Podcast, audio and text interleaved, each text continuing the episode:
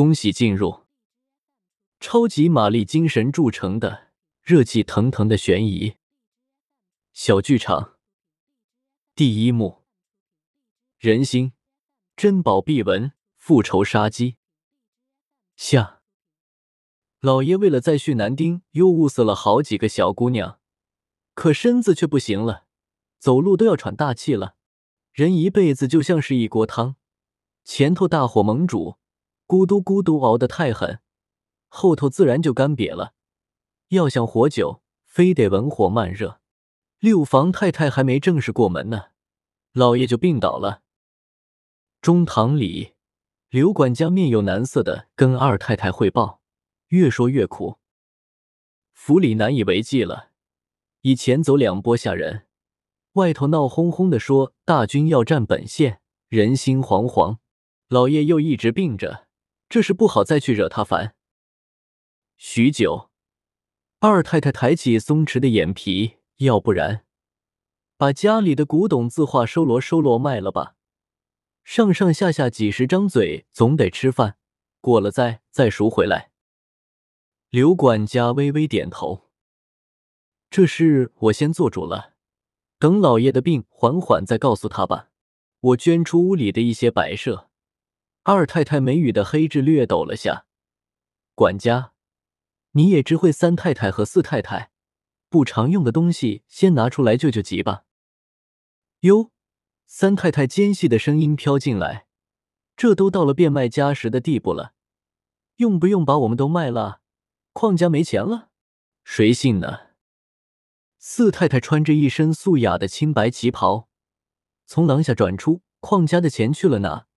你心里没数吗？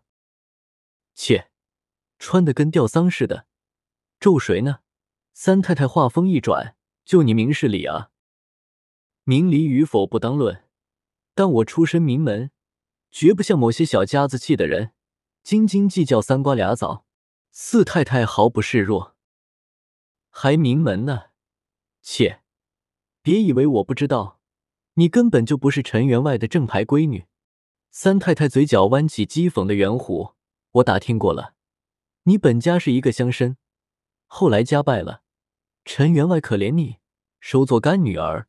后来陈家也败了，你嫁给邝家做小，人家的亲生闺女可是送去东北给大将军当夫人了。你要真是金贵，还落得现在这个地步。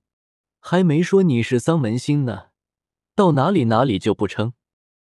四太太脸上红一阵白一阵的挂不住，她最受不了人家贬低她的出身。行了行了，都别吵了。二太太愠怒，都这个时候了，还顾着斗嘴。邝家要是散了，你们都没好日子过。府里的东西一件件搬出去，我帮管家记账，卖了多少，用了多少。还剩多少？我心里明白，这不是唯一的账本。两个老脚夫搬东西空，挡在廊子坐着，怯怯的议论。瘦的那个说：“这什么都卖，会不会有天把那方传家宝印也卖了啊？”哟，那可是老爷的命根子，他怎么舍得卖？胖子咂咂嘴：“那宝印是不是老值钱了？”瘦子眼放金光。胖子一甩脸上的横肉，可不是吗？曾经抵过人家的百年老宅加百亩良田呐。那现在兵荒马乱的，老爷不怕贼惦记着？当然会，以前就有过被偷的事。不过，据说那枚印是有灵性的，不配收藏的人要是占有了它，会被老天爷报应的。瘦子突然提起了劲头，怎么个说法？我小时候听我爹说过，那会还是上一个邝老爷在世时，一个江湖上颇有名气的飞贼用迷药弄晕了府里的人，起了宝印往外逃。等邝家报案，官府沿着线索追的时候已晚了。夜里，困顿的官兵摸进一个破庙里歇会，却愕然看见那个黑衣的飞贼怀抱着宝印，直挺挺的坐在关老爷向前。走近一瞅，哎呀！魂都给吓飞了，那飞贼早断气了，僵硬冰冷，但是眼睛像被风折了似的凸在眼眶外，脸上青筋崩露，嘴大张着正出血口子，活脱脱像是看见鬼了。官兵们都觉得这宝印太邪气，片刻不敢耽搁送回来。后来仵作验了那个飞贼的尸首，全身没一处伤口，喉咙、肚肠也没毒，都不知道是咋死的。就有人说他是被宝印上的冤魂索了命。哟，这大白天的，被你这么一说，我怎么觉得浑身冷飕飕的，胳膊弯上都起疙瘩了。别说你，我自个想想都觉得瘆人。还不止那一次，听说这印宫里头也闹出过邪事，后来就对外宣布那个宫的主子英年早逝什么的，所以老人们说。他是阎王殿的鬼殿门前的封印，遇上有些德行败坏、贪财掳命的恶人，他就收了他的命。吸走的命越多，他就越有力气，散发出越来越浓的血腥气，上面的颜色越发的黑亮。我心里暗暗冷笑，若说是作恶多端会被他不容，那邝家几代人又怎会安然享福？他家里有哪一个是好人？今年的天真反常。冷得跟冰窖似的，好像这鬼门的阴风一打开，就嗖嗖的敛不住了。我捡了仅剩的几个炭球，给刘管家支了个温温的小炉。他半睡半醒的眯着眼睛，嘴里呼出隐约的白气。结着冰霜的门帘子呼哧一掀开，三太太穿的跟个毛球似的，挪动着圆滚滚的身子进来。刘管家一斜眼，哟，三太太。您来了，大冷天的，别总往外边跑。说着，又盯着他的肚子说：“是不是又有了？那更得当心了。”我暗想，上个月他守在老爷房里好几天，或许是赶上他最后一点精神了。三太太一股肥嘟的腮帮，刘管家，这阵子你也厚实不少啊，府里上上下下卖的东西。多少进了你的布袋啊！可别当旁人都是瞎子。哟，哪敢瞒着您啊？我出了多少，入了多少，您心里没数？刘管家举起手，在他面前比划着搓了搓。可我那边的数对不上啊！三太太横了一眼，你是不是跟各房都串通了？每个人卖东西你都摊好处啊？刘管家不吱声，懒懒的瞅着窗户。三太太疼的一下站起来，尖手指戳着管家的脑门：“老刘，我敬你在府上干了几十年，不想跟你撕破脸，你别太得寸进尺。怎么着？看着老爷病着，你就成大当家的了？你就想让矿府改姓了？还想把所有的好处都揣你兜里去？别把我逼急了，到老爷那告你一状，他剩一口气还能把你这看家狗赶出去呢？”三太太，您别把话说的太绝了，谁捏在手上的把柄更难看还不一定呢。刘管家缓缓的直起身，黑豆似的眸子闪出一丝不屑。你你什么意思？三太太力撑着腰板，但还是能听出底子虚了。我什么意思？这么久了，四太太总怀不上孩子，你不觉得蹊跷吗？她年轻。老爷去她那也不少，怎么那次之后就没动静了？那是他自己没福气，是福气不行，还是别人的怨气太重？这很难说呀。刘管家透过窗缝一瞟，哟，药房里又起烟了，怕是四太太的丫鬟又在熬做胎药了。这药怎么越喝越不灵啊？说完，意味深长的看着三太太。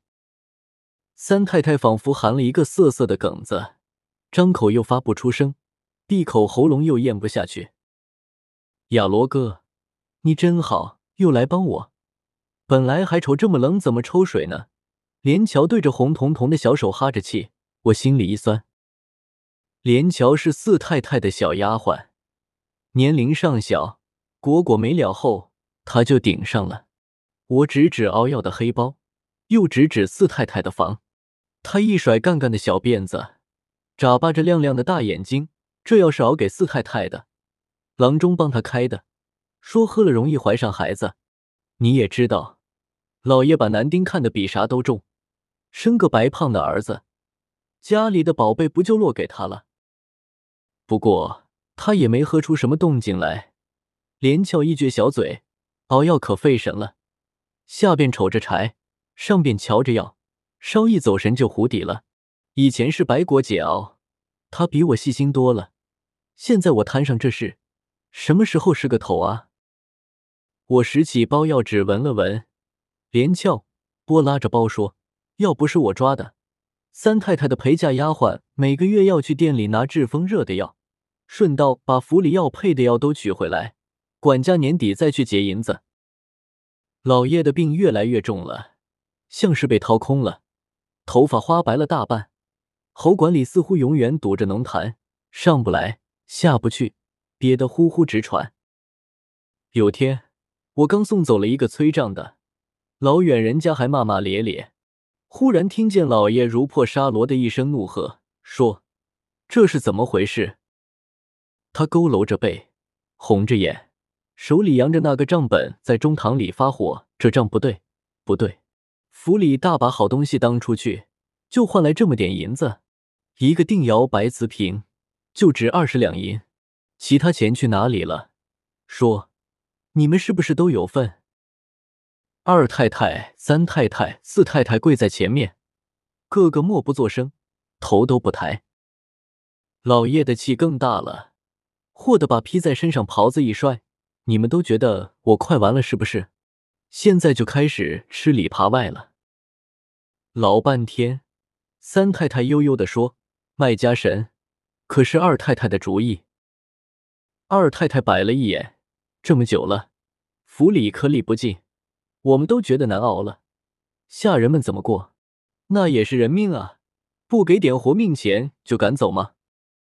谁知道钱多少是进了你的兜里？听说二少爷还病得七荤八素呢，你也不积点德。三太太掖了一眼，二太太最受不了别人说二少爷，愤愤的扭过颈来。三太太，这次严胜没大碍。我本来已经不想追究了，你非得逼我把话都说穿吗？三太太一脸无辜，有什么可说的？不如说说呗。老爷在这也主持个公道。二太太的眼睛仿佛深不可测的潭水。年前我院里的人集体中毒，就是你下的药。此话一出，四周瞬间静悄悄的。半晌，三太太翘起薄唇。你血口喷人，有什么证据？二太太合起手里的佛珠，证据。你院里原先帮厨的半瞎妈子就是证据。那天老爷差人送过来的菜，先拿去厨房热，你派他进去使坏。后来你找借口把他撵走了，就是怕漏嘴。不成想，我的远房亲戚和他同村，跟他说那要吃死了人，他一听说出人命了，吓得都说了。那要是三太太悄悄递给他的，你敢不敢跟他当场对质？三太太堵在那好一会，我给他的只是普通的泻药，最多让你泻个五六天，还不是因为管家说我生了个闺女，气头上想给你个教训，是你自己整天吃斋念经，把身体搞得蔫蔫样样，才一下子病没了边。要是我自个身体不行，那二院那么多人都险些丧了命，怎么说？二少爷年轻力壮，怎么也病得那么重？你根本就是存心害人。二少爷可是家里的独子，要是以后再被人盯上来这么一遭，邝家可怎么办啊？四太太趁势呛了一句：“你你！”老爷气得浑身发抖，哆哆嗦嗦抬起手臂：“你给我滚出去！我再也不想看见你。”老爷，老爷，我真的没想着害人啊。你别赶我走啊！三太太西行上前抱住老爷的腿，我肚里还有您的孩子呢，说不定还是个儿子呢，邝家的儿子啊！儿子！二太太冷笑一句：“后院的妈子可说，看你这身形，十有八九还是个女的。你这心术，生得了儿子吗？”滚！老爷一把推开三太太，我看见你就烦，滚得远远的。要是生了儿子，以后就再说；要是还是个女的，就一辈子待在娘家的窝棚里，不用回来了。凡事我都信个理，竹有燃尽的一天，草有枯黄的一日，人也有熬到头的那一刻。这一个月，老爷都起不来身，二太太闭关念佛，谁都不见；四太太读书习字，文雅如常。原本热热闹闹的大宅，寥落的就剩七八个下人稀稀拉拉。倒是刘管家，活泛的跑里跑外，精神劲一点不减。老爷时睡时醒，昏昏沉沉，一会哼哼唧唧说：“我对不起邝家啊，邝家要在我手里败了。”一会嘟嘟囔囔的唱几句他喜欢的昆曲，一会又睁开眼说他饿了。我连跑着把粥端过来，他又叫不醒了。半夜，老爷支起半个身子来，脸颊红红的，眼里的光打着圈。他就着笔，颤颤巍巍的写了要交代的事。撑着最后一口气，把这封信交给严胜，家里的东西都留给他。那时候老爷还不知道，除了这处老宅和一些地，家里已经没啥东西了。刘管家赶忙伸手去接，老爷却出人意料的把手腕一转，像是盯着一个怪物一样，死死的逼视着他。刘管家身前身后的跟了大半辈子，他究竟安的什么心？老爷唤了我一声。亚罗，你过来，拿着去送信，信一定要亲手送给二少爷，让他马上赶回来。我握着信，马上弹出门去。黑漆漆的夜里，看不清前头的路。四天后，我独身先赶回府里，老爷已经在前一晚咽气了。我跟二太太他们比划，二少爷又复发了皮肤病，郎中说三天内千万不能见风。他好转后立即赶回来，气还没喘匀，就听见大门被哐哐砸响。前铺的于掌柜带着一伙人堵在门口。矿府的田宅现在是我的了。昨夜里刘掌柜已经全部抵成银票，我们是来收宅的。冲进管家的房里一看，里面收拾的干干净净，贴身的物品全都不见，桌子上放着那个明晃晃的玉扳指。映着冰冷的光泽，二太太好说歹说，于掌柜同意宽限两天。二太太长叹一声：“这也是命数啊！当年邝刘两家本是联手经商，邝家趁刘家周转不灵，吞了他的那份，失了根本的刘家人只能投靠过来，而邝家的生意却越做越大。就这样，邝家代代做主子，刘家辈辈做下人，可最终……”刘家还是夺了回去。午后的院里静悄悄的，二太太拿出首饰分给最后的下人。苦岑婆子说：“太太，都给我们了，你咋办？”二太太淡淡一笑：“钱财本来就是身外物，没有了，反倒一身的爽利。我带上贴身丫鬟往老宅去，说不定会遇上迎面赶来的严胜。我们母子俩以后在乡下过了。”二亩薄田也能糊口，粗茶淡饭，平平安安就好。经历了盛衰离合，人生也该看透了。啊！一声尖叫划破静谧的大院，连桥跌跌撞撞的奔来。四太太，四太太，她。我们赶过去，中堂屋里柜门敞着，铜匣子打开，四太太怀抱着有木印，直挺挺的躺在正中。脸色惨白，青筋绷起，嘴唇子黑张的老大，圆圆的瞪着双眼，好像在质问苍天。未完待续。